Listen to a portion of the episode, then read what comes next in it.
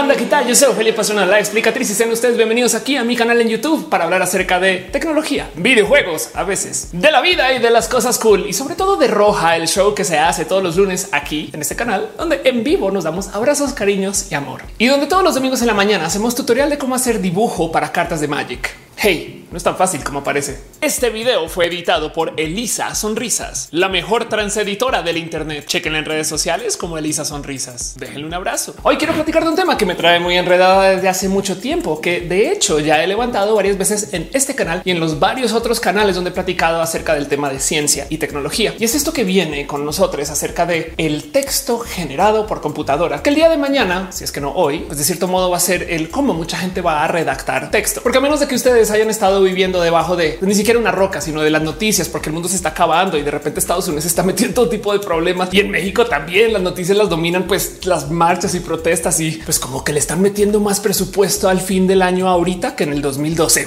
Pero pues por si no lo vieron, porque genuinamente estaban preocupados con sobrevivir, Microsoft esta semana anunció que iba a despedir a muchas personas que trabajan como periodistas para el portal MSN, lo cual primero deja ahí por ahí pendiente la pregunta de, o sea, MSN todavía existe y para aquellos que no estén sorprendidos sorprendidos con la existencia del MSN. Entonces también queda la pregunta del y tenía periodistas, pero pues sí, como sea la noticia va así. Microsoft anuncia de que va a dejar ir a varios periodistas que tenía contratados para este uso. Hablar de Maribel Guardia y Patina Vida. Bueno, en fin, en fin. Y de hecho les está reemplazando con varias inteligencias artificiales. Ahora, Microsoft desde hace mucho tiempo ha platicado acerca de cómo quiere mejorar el uso de las inteligencias artificiales para generar texto y para generar contenidos. Y entonces como que hace sentido que eventualmente un día llegaron a decir, pues sí, eso que se estaba haciendo en este portal en últimas sí se puede automatizar con la tecnología que tenemos hoy. Mejor dicho, creo que hay algo que decir acerca de cómo estamos pensando la generación de textos de hoy, porque hoy en día es muy fácil conseguir un programa, un software, un website o un robot inteligencia humana que tenga la capacidad de generar texto, pero que además sea texto congruente.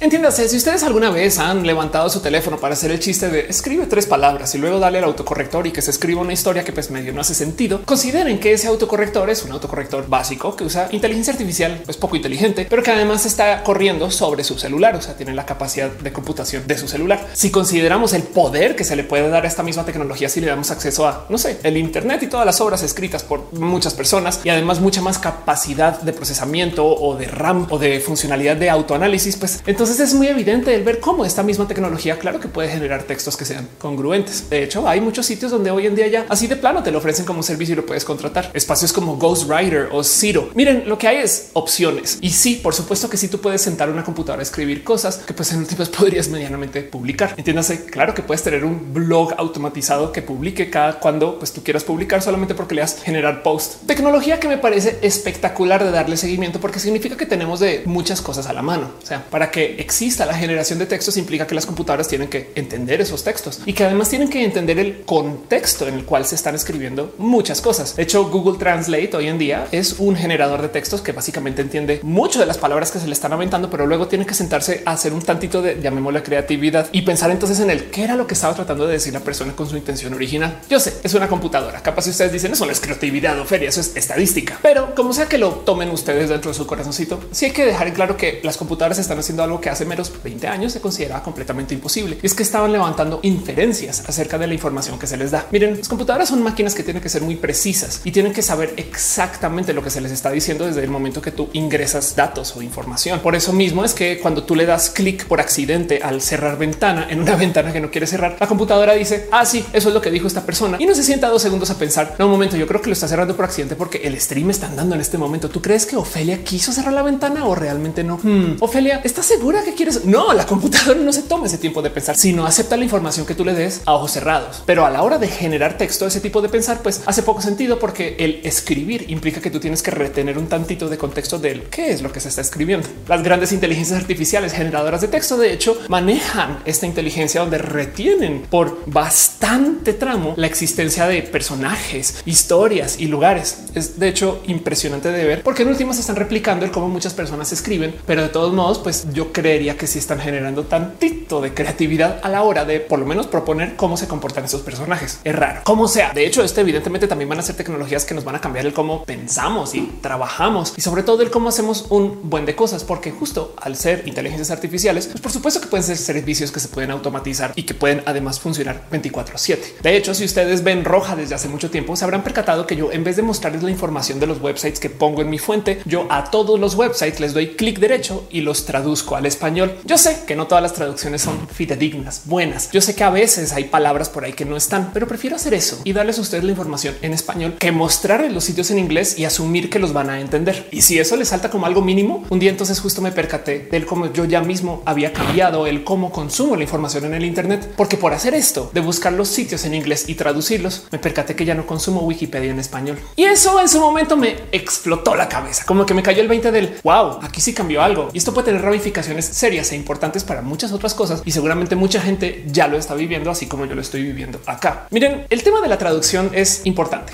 De hecho, traducir pues es toda una profesión más y se hace de modos simultáneos. Hay una muy famosa historia acerca de lo importante que es hacer esto que llaman transcreación, no traducción, que básicamente es la labor de simplemente tomar lo que dice la persona originalmente y explicarlo de tal modo que la gente que está buscando la información en su nuevo idioma pueda entenderlo. Hay que ser tantito más creativos o creativas para mantener la intención y no perder la información. Pero hay una historia muy bonita justo en este rubro de una cosa que le sucedió al expresidente Jimmy Carter, quien en algún momento va a Japón y en Japón dando un discurso en un espacio universitario, Jimmy Carter arrancando su plática cuenta un chiste. Como lo cuenta el expresidente, luego de contar el chiste, los estudiantes de repente se sueltan en risa, pero queda un pendiente porque el traductor al parecer dijo algo muy cortito y el chiste del expresidente Jimmy Carter era una cosa pues larga y compleja con no sé, con su debido remate. Así que saliendo de la conferencia y como lo cuenta el expresidente Jimmy Carter, luego de perseguir al traductor bastante con la historia y con acercarse a preguntarle varias veces el oye, es que tengo que hablar contigo, por fin logra darse su tiempo con su traductor y le dice explícame bien cómo fue que tú lograste traducir algo de modos tan, tan, tan resumidos y que todavía el chiste cayera. Y el traductor entonces se confiesa y le dice es que señor, yo más bien lo que le dije a los estudiantes es el presidente Carter acaba de decir algo muy chistoso. Por favor, ríanse. Bueno, este es un caso extremo de cosas que no necesariamente se deben de hacer, pero es tener un tantito de creatividad y entender el qué era lo que quería decir la persona originalmente y luego poner palabras que de cierto modo pues comuniquen la intención o mejor aún la información y la intención, que no fue lo que sucedió acá. El rubro de la traducción es muy importante. Y yo de hecho solía hablar del cómo. Nunca íbamos a tener computadoras que pudieran traducir bien porque no iban a poder entender contextos, porque las computadoras piden que tú les des información muy precisa. Y entonces pues tomando su inmensa capacidad de archivo, capaz se podrían consultar momentos anteriores donde alguien respondió una cosa y entonces pues se podría responder del mismo modo. Hoy en día que tenemos aprendizaje por máquinas y que tenemos pues redes neuronales y otro tipo de modos en los cuales las computadoras podrían de cierto modo enseñarse el cómo platicar, es posible que así sea de modos artificiales, pues entonces tengan tantita de creatividad interna y por consecuencia entonces puedan transcrear. Y entonces quiero hablar de esto, qué va a suceder en un mundo donde tenemos computadoras que sí pueden traducir básicamente pues de cualquier idioma, por lo menos aquí en la Tierra, con tantita de precisión y que nos permiten hablar, pues ahora sí, sin barreras del lenguaje. Entonces una pregunta que por encima suena súper fácil, pues claro, la gente va a poder viajar y platicar pues con mucha facilidad y entonces ahora vamos a poder, no sé, llegar a Alemania y entonces darnos un paseo sin perdernos. Pero la verdad es que es, por lo menos filosóficamente hablando, tantito más profundo que eso. Porque luego hay que considerar que el lenguaje en sí nos forma, que tenemos acceso diferente a la realidad según el cómo entendemos el lenguaje. Motivo por el cual de paso siempre me pareció muy corrupto el abogar porque la gente use menos palabras, ¿no? Este cuento de la gente que está, por ejemplo, muy en contra del lenguaje incluyente. Se le llama relatividad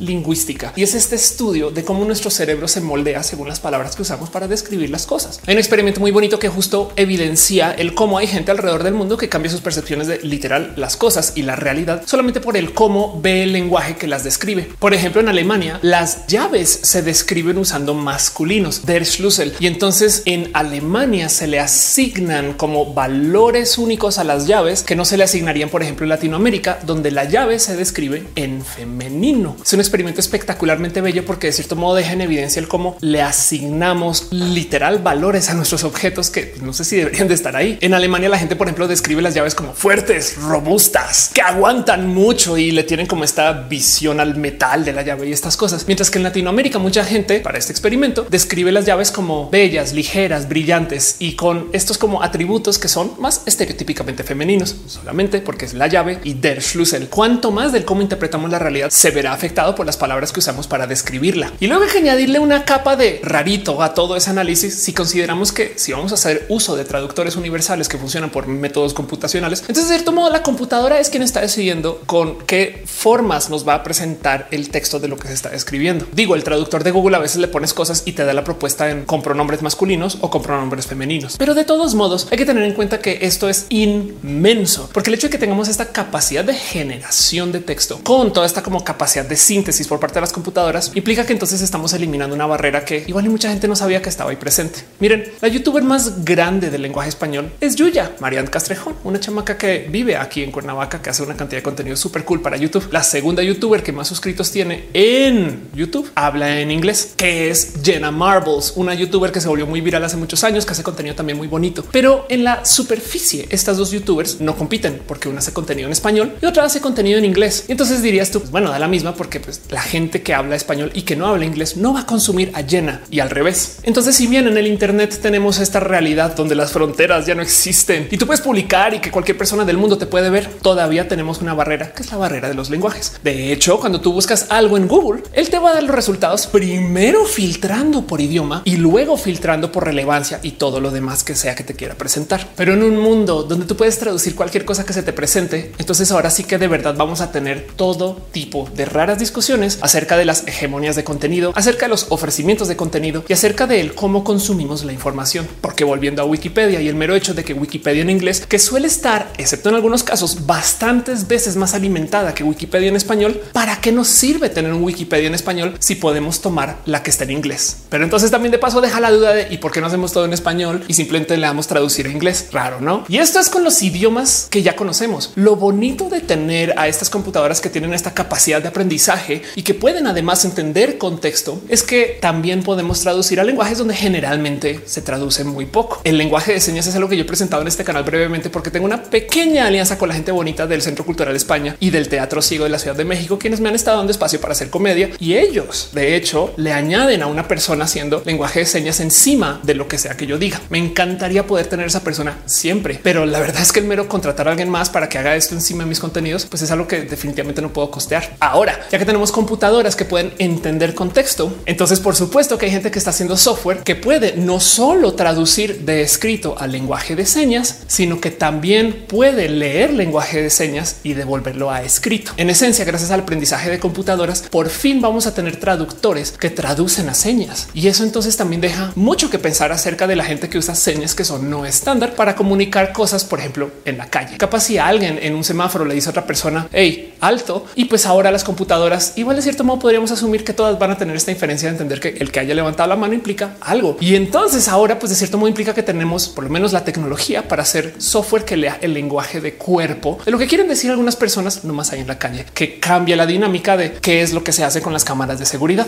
Pero bueno, a mí me interesa justo ver la tecnología del pues qué es lo que están aplicando estas computadoras para hacer traducción. Y luego ahorita hablemos un poquito de lo que significa, porque más no crean que esto es de alta ciencia ficción y de cómo el gobierno de China ya lo tiene y cómo seguramente algún día llegará a nosotros y nosotras. Ya hoy en día Skype tiene una función de traducir en tiempo real lo que la gente está diciendo sobre las llamadas. Yo sé, no es perfecto. De hecho, tiene una cantidad ridícula de carencias, pero solo piensen que esto es ahorita y entonces veamos cómo de acá a cinco años se va a volver no bueno, sino podría decir yo hasta casi que infalible para la gran mayoría de escenarios. Y entonces ahora, si consideramos que tenemos autotraducción de Skype en tiempo real, pues entonces queda la duda del entonces qué importa aprender a hablar en otro lenguaje para comunicarme con muchas personas. Y luego también queda la duda del y qué significa esto para las dinámicas de lo que podría ser, digamos, contrataciones o de trabajo remoto con otras personas, sobre todo si se hace vía Skype. Yo recuerdo hace muchos, muchos ayeres, ya casi 10 años de cuando yo estaba llegando a México, que fui a un evento de emprendedores donde justo habían invitado también a desarrolladores que vivían en San Francisco, que vinieron a México como para un viaje, donde me topé de puro accidente a una persona que justo estaba trabajando en esto de reconocimiento de texto en tiempo real sobre la cámara del iPhone. Y en ese entonces no se me olvida que su trabajo, pues básicamente no solo era el entender texto en tiempo real con la cámara, sino luego que este personaje lo quería traducir. Y entonces en ese entonces, con el pasar del tiempo, este personaje llegó a una aplicación que se acabó llamando WordLens, que básicamente era un software de reconocimiento donde tú le apuntabas tu celular a las pancartas o avisos o carteles y te los traducía a tu lenguaje, pero además te lo trataba de traducir usando una tipografía similar a la que se estaba pues, presentando en el cartel. Esto es tecnología de hace nueve o diez años, tecnología que hoy en día ya fue integrada, por ejemplo, en la aplicación de traducción de Google. Y si lo piensan, pues evidentemente, claro que ha mejorado en los últimos 9, 10 años. Es una pieza espectacular que si pudiera funcionar más rápido y si estuviera tantito más accesible, se los prometo que también le cambiaría la vida a muchas personas. No obstante, sí, claro que sé de mucha gente que sí viaja y hace uso de estas tecnologías, sobre todo porque las puedes conseguir para tu celular en aplicaciones de Google, pues ya son gratuitas de todos modos y que son tanto ciencia ficción. O sea, piensan en esto. Star Trek en el 67 estaba hablando de cómo íbamos a tener traductores universales. Bueno, en parte esos traductores existían porque querían básicamente explicar el por qué alienígenas del otro lado de la galaxia hablaban pues un inglés entendible para la gente que veía el show en Estados Unidos. Pero la propuesta es sólida. Querían decir que de cierto modo, eventualmente con la tecnología suficiente podríamos entender el lenguaje solamente por las formas que trae. En Star Trek, de hecho, juegan mucho con el que significa el tener traducción universal. Hay un episodio en particular donde levantan justo la historia del cómo el lenguaje también depende del contexto. Entiéndase, yo les puedo dar a ustedes las reglas de cómo funciona el lenguaje, pero si no tienen el contexto, pues entonces puede que no lo apliquen bien. Es como jugar póker. Les puedo dar las reglas del póker 100 veces, pero hasta que lo jueguen es que entienden cómo va la cosa. El lenguaje en muchos casos necesita de que tú lo uses y por eso justo es que se aprende aprendiendo y hablándolo. No hay de otra. Pero pues para una computadora, ¿qué vas a hacer? Enviar a la computadora al kinder y esperar a que aprenda inglés o español. Yo creo que no. Justo hay un episodio muy bonito en Star Trek donde se topan con una raza alienígena que tiene las palabras para comunicarse vía el traductor universal, pero que nosotros los humanos no tenemos el contexto para entender esas palabras. Entonces básicamente avientan todo tipo de palabras y la gente simplemente no las entiende. Spoiler total. Esta raza lo que aplica es la comunicación por medio de analogías e historias. Entonces, de cierto modo, si yo, por ejemplo, un día tengo una famosa historia de cómo yo iba caminando mirando el celular y sin querer me caí a la alberca y pues arruiné el teléfono y me humillé frente a todos mis amigos y amigas y todos mis amigos y amigas conocen esa historia. De ahí en adelante, cuando yo quiera hablar del descuido, capaz en vez de decir uy, fui una descuidada, podría decir "Hmm", como cuando me caí a la alberca. Si ustedes no tienen el contexto de esta historia que sea real o falsa, pues entonces nunca van a entender qué quiere decir él cuando Ofelia se cayó a la alberca. Y esto es lo que sucede en Star Trek. Se topan con una raza que de repente dice Sokad, sus ojos cuando se abrían, mirad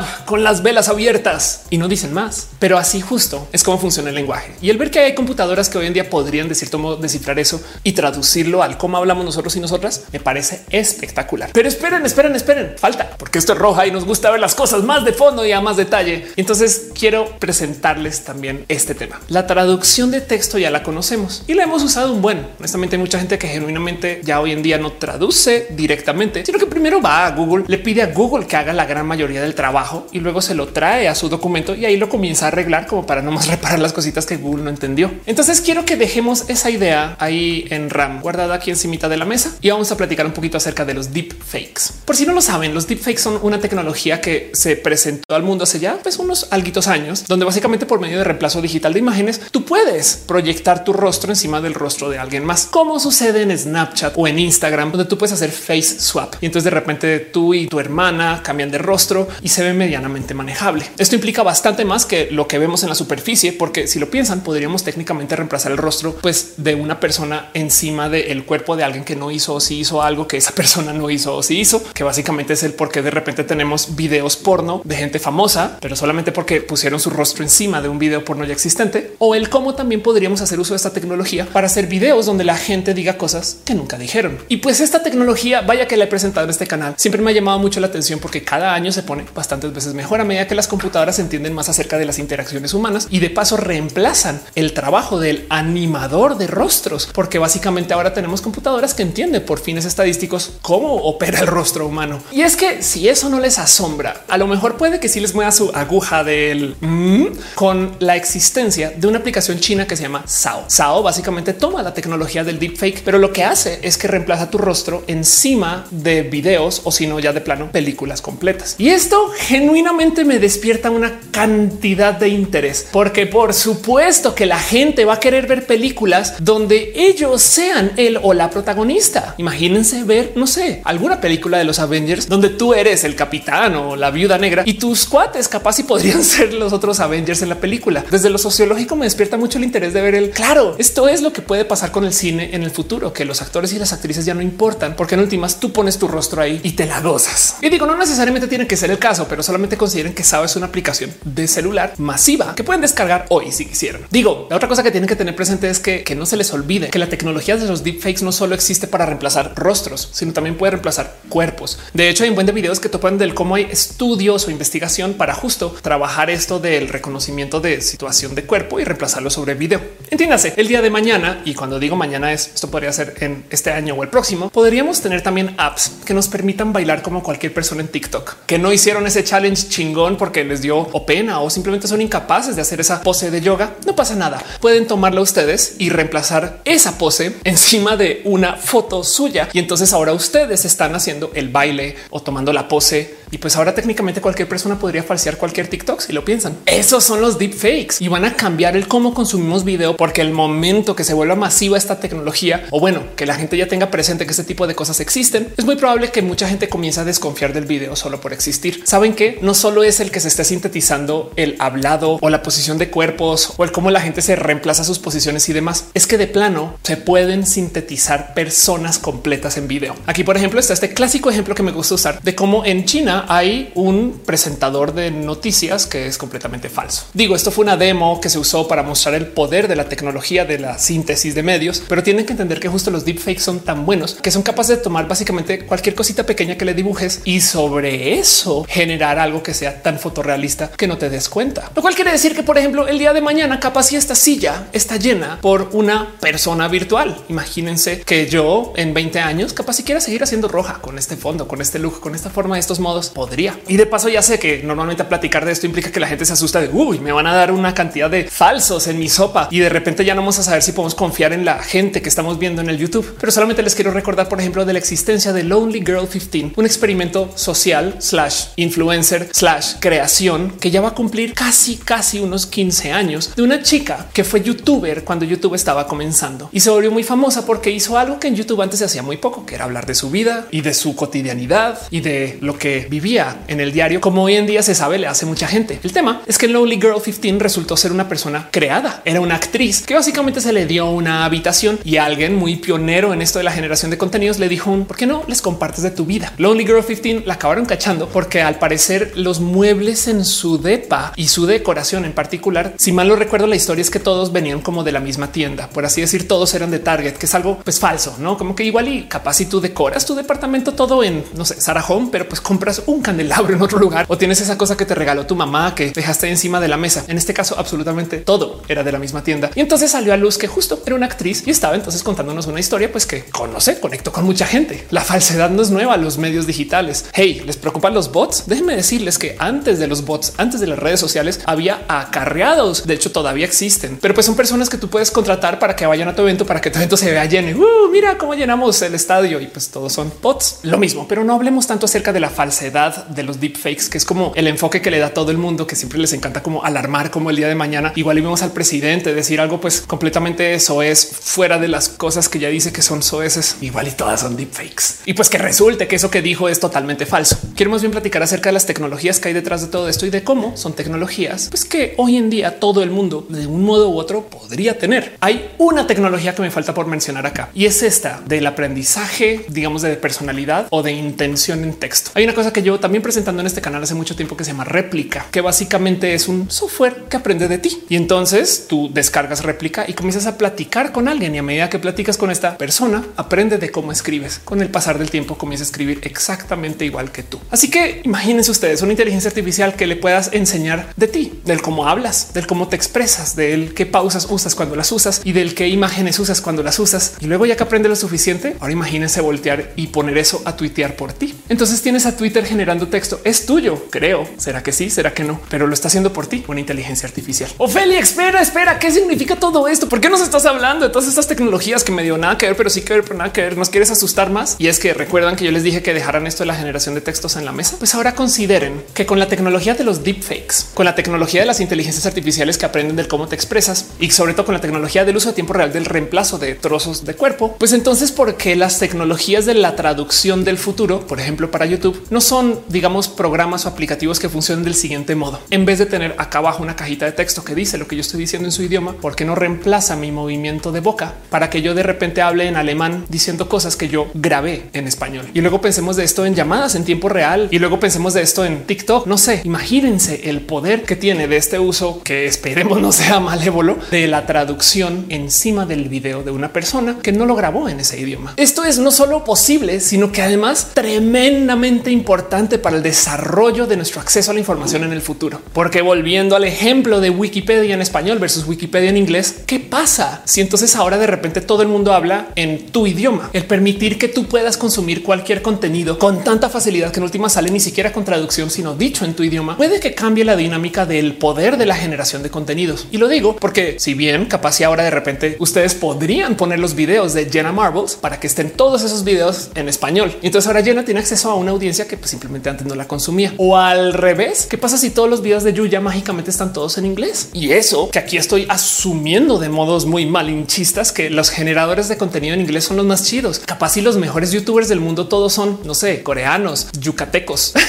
gente que vive en Bélgica. No sé, pensar nomás en el como si pudiéramos tener los contenidos de cualquier modo y de cualquier forma que sea accesible para cualquier persona alrededor del mundo. Yo creo que le tiene que mover la aguja a muchas cosas que no teníamos consideradas. No solo tiene que ser los contenidos, cómo va a competir Mercado Libre de México contra, no sé, alguna tienda china que venda productos y que además los envía a México y pues que ahora solamente con un clic lo puedas traducir para que tú lo veas en tu idioma. Y esto es rascándole a la superficie de lo importante o del inmenso impacto que puede tener el tener traductores universales sobre los espacios de contenido que ya dominamos. Porque qué tal que estos sean además piezas que tú puedas usar en tu oído para que pueda hacer traducción simultánea con cualquier persona. O del otro lado, por ejemplo, qué va a pasar con el algoritmo de búsquedas de Google, porque igual y de nuevo Wikipedia en inglés tiene un contenido más que Wikipedia en español no tiene, aunque los dos espacios estén alimentados, solamente que Wikipedia en inglés capaz si tiene tantita más información. Y esto es del otro lado, asumiendo que esta información es congruente. Hace nada justo. Y cuando me di cuenta de esto que les estoy contando, para un rojo anterior me di una pasada por el Wikipedia en inglés acerca del tema del ser una persona caucásica, blanca. Y topé que en inglés el concepto de la persona caucásica lo menciona como algo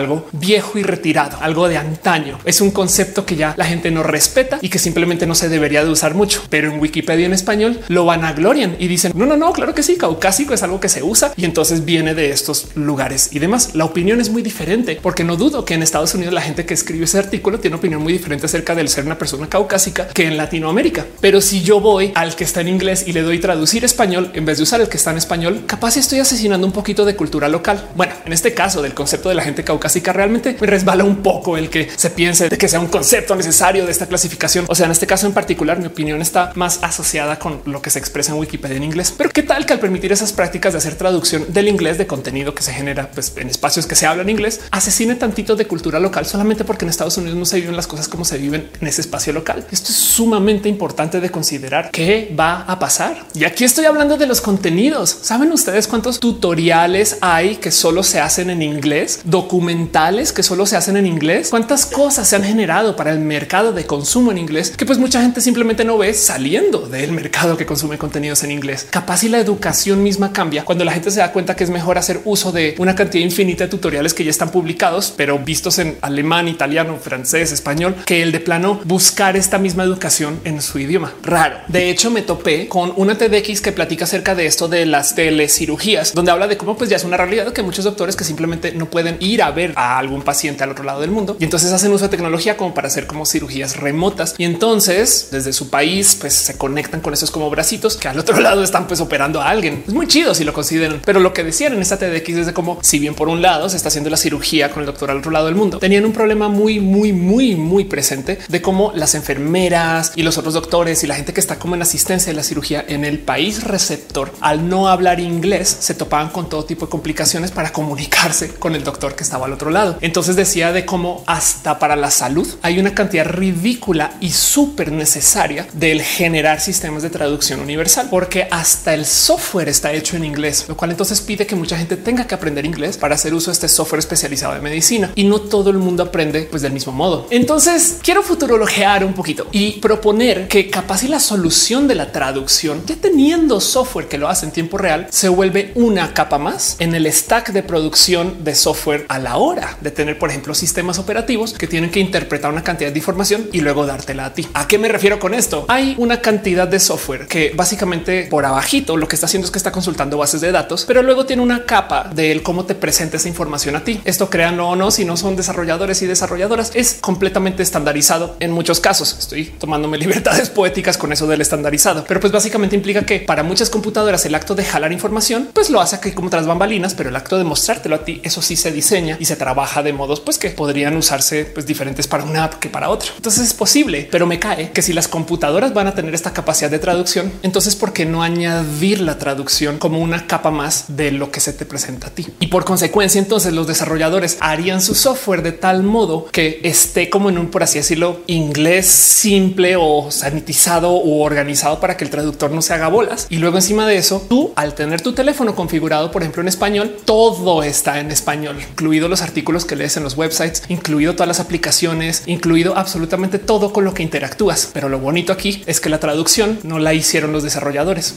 Y si esto le suena a locura, ya espérate, espérate, espérate, Ophelia. ¿Cómo que un desarrollador no va a tener el diseño final de una, por ejemplo, aplicación en mente a la hora de literal diseñarla? Solamente consideren que hay un buen software de traducción que ya se encarga de hacer traducción, pero de código. Entonces, uno, a la hora de escribirlo, el solito te va como autogenerando el donde deberían de ir las cosas, incluido cómo se ubican en el texto. Pero dos, a la hora de publicar tu aplicación, la publicas para un framework y entonces tú la publicas de un sistema estandarizado y el solito te hace como las bajadas a aplicación de iOS, aplicación de Android y aplicativo para, por ejemplo, alguna versión de Windows o algo así. Esas bajadas son auto interpretadas según el texto que tú le diste base, lo cual quiere decir que entonces bien se podría hacer lo mismo con la interpretación de lo que dice el lenguaje, que despierta entonces 10 mil dudas más. ¿Qué tal que estos programadores en vez de hacer uso de palabras completas en el inglés, simplemente hacen uso de palabras reducidas y entonces este como protolenguaje es el que los traductores ya saben exactamente cómo traducirlo a sus 20 mil lenguajes diferentes, creando entonces un nuevo lenguaje como medio neutro para que todos los otros lenguajes se puedan derivar desde ahí. Raro, pero bueno, es un modo de aterrizar esto de el cómo podríamos vivir el día que tengamos traducción universal. Guarden este tweet o, este video porque es más que un tweet. Me entienden, pero esperen, esperen, esperen, esperen. También luego le quiero rascar un poquito más porque también me parece muy interesante este cuento del cómo si la computadora está interpretando el texto por el desarrollador o la persona que haya escrito las cosas. Entonces también del otro lado, qué tan importante es para el autor o la autora del texto lo que sea que está proponiendo la computadora. Miren, hay una historia que a mí me encanta presentar en este canal y, que tiene un componente inmenso de especulación, pero ahí se las dejo. Si no me creen, bueno, adelanten unos tantos minutos e ignoren lo que yo dije, las locuras de la güerita que está que está diciendo cosas bobas en el Internet, pero ahí les va. Stephen Hawking era muy famoso por pues, vivir atrapado y confinado a su silla de ruedas y también muy famoso porque era un físico muy, muy, muy bueno. Pero por si no lo sabían, Stephen Hawking no tenía la capacidad de teclear en su computadora con la que hablaba, que si lo piensan, dado que él escribió varios libros estando en esa silla de ruedas, entonces nomás consideremos el tamaño del logro que fue publicar bajo esas condiciones. ¿Cómo funcionaba la computadora de Stephen Hawking? Él tenía un detector en la lengua donde él básicamente permitía que la computadora le hiciera autosugerencias de texto y con la lengua detenía el como cursor justo en la letra o en la palabra que él quisiera usar o decir. Entiéndase, arrancaba su computadora A, B, C, D, E, F para BNF. Luego trae la computadora A, B, C, D, E hasta la U, F, U, no? Y luego la E y luego la R fuera una por una. Con el pasar del tiempo, esta computadora también, como que según tengo entendido, le presentaba también a Stephen Hawking palabras completas. El tema es que, como tengo entendido, las presentaba en cierto orden que pues estaba como predeterminado. Pasa el tiempo e Intel le hace una actualización a Stephen Hawking y le da una computadora nueva o creo que le cambia su software y entonces ahora le entrega una computadora que tiene capacidad de hacer auto predicción de texto. O sea, igual que en el celular que ustedes comienzan a darle así a la tecla de centro y él va escribiendo cosas. Pues en este caso, lo bonito de este sistema de autopredicción es que ya había aprendido de todos los escritos de Stephen Hawking. Entonces, en vez de decirle F y de que luego tuviera que escribir toda la palabra, yo sabía que lo más probable es que dado lo que escribió antes, pues la palabra que iba a querer dejar ahí es fuera. Y entonces simplemente preadivinaba el texto por Stephen Hawking. Coincidencialmente, justo tantitos meses después de esto, es que Stephen Hawking comenzó a decir de cómo las computadoras eran malvadas y cómo la inteligencia artificial iba a ser un verdadero problema para el mundo. Así que yo, desde mi inferencia, desde mi fan fiction y desde mi invento total que les traigo a ustedes para este canal, porque honestamente esto no sucedió sino más que mi cabecita. Siento que lo que sucedió es que Stephen Hawking se sentó dos segundos a pensar que si la computadora le está presentando autopredicción y está escribiendo cosas, pues entonces casi casi que por darle centro, centro, centro, centro podría escribir otro libro o más texto. Y entonces deja la duda de si es tan fácil que una computadora escriba este texto por mí, quién está escribiendo, la computadora o yo. Y las ramificaciones de eso pueden ser bien, bien peligrosas. ¿Quién escribió este discurso que leyó el presidente? Pues nada, el autocompletar. Y es verdad. La verdad es que el autocompletar y las inteligencias artificiales genuinamente pueden ser parte de la autoría de un texto nuevo, una receta, una pieza de arte, una composición musical. Oigan, si les dijera cuánta gente usa sintetizadores de, por ejemplo, no sé, tambores o percusión en sus creaciones musicales, bien que podrían decir, uh, eso se le ocurrió en una computadora, no a mí. Pero ahí está. Del otro lado también habrá quien simplemente nada, lo sintetiza todos de ceros y vámonos. Pero para que entiendan que esto no es el ultra futuro, cuando algún día las computadoras decidan hablar por nosotros y nosotras, quiero que consideren esto. Han intentado usar su celular con el autocorrector completamente apagado, pero cuando digo completamente apagado es que ni siquiera las sugerencias, nada, que básicamente ustedes tecleen como teclean. Y si lo hacen, chido. No estoy ni en contra ni a favor de que suceda, solamente que quiero dejarles en claro que la gente que lo usa mucho ya se acostumbró a escribir de un modo donde deja que la computadora le sugiera texto. Entonces, en vez de escribir la palabra comunicación, genuinamente solo están escribiendo C O M, esperan a que le sugiera comunicación y le pican ahí listo, perfecto y se van a la próxima palabra. Si pudiéramos extraer nomás lo que le estamos ingresando a la computadora para que luego la computadora lo vuelva texto entendible, estamos escribiendo muy diferente ya hoy. Es más, hasta en Google. Yo sé que hay gente que como yo busca cosas sin preocuparse por escribir las palabras bien, porque sabe que Google nada va a arreglar tu desorden y que luego entonces te va a dar respuestas que son manejables alrededor de eso. Lo cual entonces deja la duda si en vez de escribir comunicación, simplemente que escribir com y darle a la sugerencia para cuántas otras palabras lo estamos haciendo y si entonces no valdría la pena más bien en el futuro, en vez de aprender lenguajes completos, aprender solamente ese lenguaje resumido para ver cuál es el mínimo necesario para que la computadora nos sugiera el resto del texto y pues de cierto modo volvernos hasta, no sé, personas tipográficas bastante más efectivas por escribir cosas reducidas. Pero entonces si estamos aprendiendo un mini lenguaje con palabras pues así todas como a medias, ¿quién lo escribió? Y del otro lado, si estamos aprendiendo palabras a medias, ¿no modifica esto nuestra relatividad lingüística y comenzamos a pensar diferente? Son preguntas que yo considero profundísimas porque vienen a hablar justo del cómo las computadoras hoy que generan mucho texto van a cambiar el cómo pensamos. Ya es un hecho. Y bueno, como si no fuera suficiente problematizar todo eso para este video, pero quiero que consideremos que de paso esto también puede tener ramificaciones para el cómo nos relacionamos con la gente que no tiene acceso al Internet. Porque que no se nos olvide que sí, claro, la gente tiene smartphones y mi taquero o el tamalero me escribe por WhatsApp y yo coordino las cosas usando un celular. La verdad es que todavía hay más de 3 mil millones de personas que no tienen acceso al Internet, como el 40% de la población humana simplemente no está en el Internet. O sea, no vive cerca a un ciber, no tiene acceso a un celular y entonces sus modos de comunicación van a ser diferentes. ¿Y qué significa esto? Si la mitad del mundo está hablando de un modo y esta gente está hablando de otro, aunque genuinamente también podríamos decir, pues eso igual ya pasa con el email, no? Y pues aquí estamos, no? Genuinamente le doy la bienvenida a estas tecnologías de traducción. Yo sí quisiera que solamente con el darle el clic al botón, automáticamente yo me viera desde mi boca hablando en alemán, italiano, francés,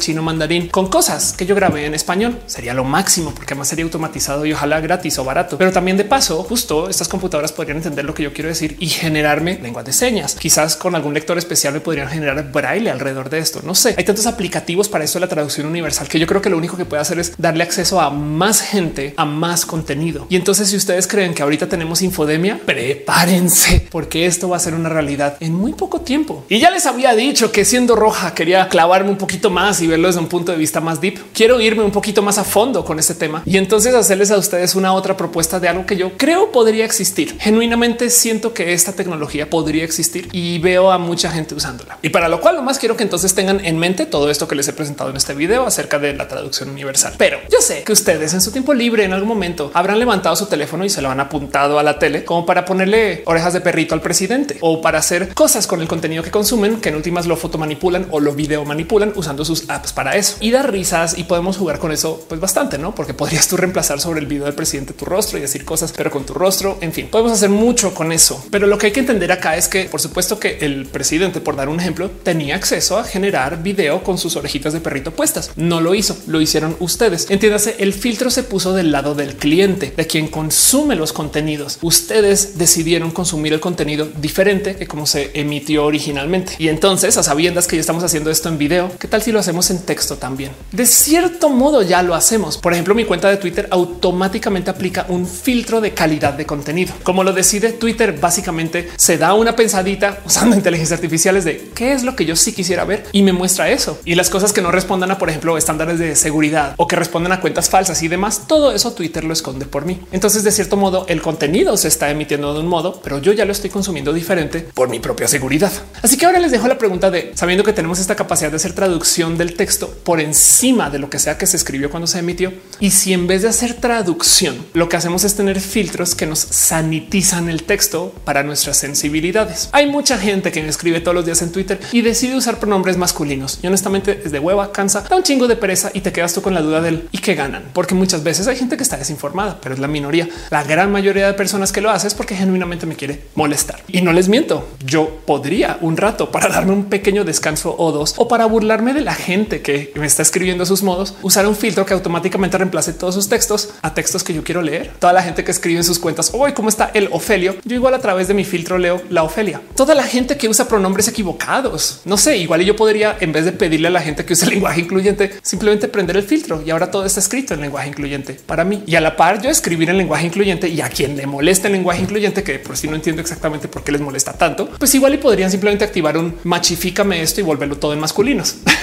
Digo, por dar un ejemplo, porque luego también ya les platiqué de que hay traducción donde podrías reemplazar movimientos de cuerpo o trozos del cuerpo o donde básicamente podrías simplemente imponer video nuevo encima de video ya hecho. ¿Qué tal? Si entonces tú pudieras activar un filtro para, no sé, ver las noticias con gente racializada, así no se haya grabado con gente con piel de color. Entonces de repente tú puedes decir nada, pues africanízame las noticias y la gente que tú ves en la tele, pues todos son personas, pues, no sé, negras. Saben como que veo que esto sí va a suceder porque quieran o no, ya lo estamos usando en otros lugares. Hey, ¿sabían ustedes que Netflix reemplaza las portadas de las películas según lo que ustedes consuman? Por si nunca se han dado cuenta de esto, cuando entren ustedes a su cuenta de Netflix y luego chequen con la cuenta de alguna persona familiar o alguien que use una cuenta diferente, busquen series que les gustan y es altamente probable que se topen que para sus gustos les van a mostrar a ciertos personajes en la portada y para los gustos de otra persona le va a mostrar otros personajes. Yo, por ejemplo, consumo muchos contenidos que estén relacionados con esto de la diversidad y sí me ha pasado que a veces veo una serie y veo que justo esta persona que es un personaje mínimo de tercer casting que luego incluyeron ahí como medio por accidente la serie está en la portada y es de uy, que no se supone que la portada de esa película era diferente, pero Netflix dice no, no, no, es que yo te la muestro porque así tú le vas a dar más clic porque te interesa ver temas de la diversidad. Ahora, ¿qué tal si lo hacemos a propósito reemplazando a la gente con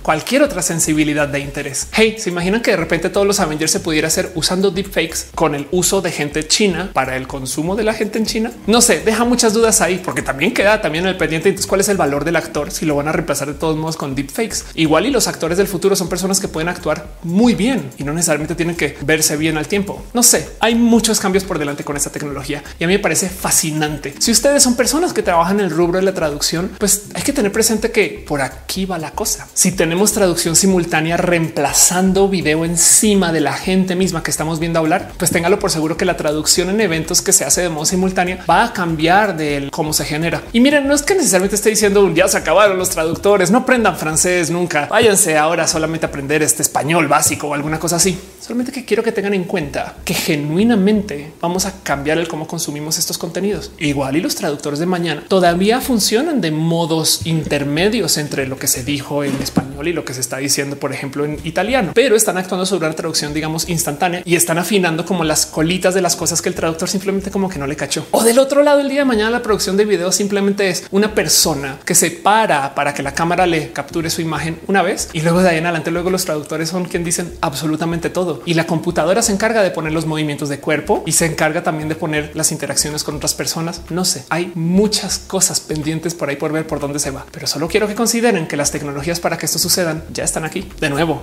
Así sea para que escriban artículos acerca de Maribel Guardia en MSN. Pero bueno, ¿cómo lo ven ustedes? ¿Hacen uso de los traductores? Me gustaría saber qué piensan ustedes acerca de estas tecnologías o si de plano ustedes le tienen miedo o gusto a que esto exista. Ya hay todo tipo de aplicaciones para que ustedes viajen y platiquen con cualquier persona casi en su idioma y que ellos o ellas le respondan en su idioma y ustedes lo entiendan. Entonces, nomás pensemos en las ramificaciones que va a tener esto para los órdenes mundiales. ¿Qué tal que los mejores periodistas estén todos viviendo en, no sé, Grecia y desde Grecia hacen un contenido mexicano que igual sale en español? No sé, me lo inventé, pero me entienden. Vamos a tener competencia internacional de contenidos como nunca antes se había visto. Y eso se lo súper prometo que va a impactar el cómo nos socializamos con la gente que comparte la misma condición humana. O sea, esto va a ser tan grande que yo creo que podría tener ramificaciones muy, muy profundas. Y siento que no mucha gente está hablando de esto y a mí me parece espectacular. Yo soy Ophelia Pastrana, la explicatriz y ya saben cómo es. Si ustedes conocen a una persona de la diversidad, si alguna vez han visto a alguien LGBT caminar por ahí o en su oficina, si saben de esa persona que es gay en su espacio laboral, escríbanle un mensajito. Hey, eres una persona chida. O no sé, en el peor de los casos, déjenle una sonrisita ahí en el chat de WhatsApp de la oficina. Y si de puro chance usted no sabe a quién escribirle, no identifica absolutamente a nadie LGBT en su vida porque vivimos sumamente tristes, puede ser porque usted también de paso es una persona misántropa o porque usted es la persona de la diversidad, en cuyo caso se lo digo yo a usted. Hey, eres una persona muy chida y el mundo es mejor porque tú estés aquí y de verdad, de verdad, de verdad que contribuyes un buen. Te quiero.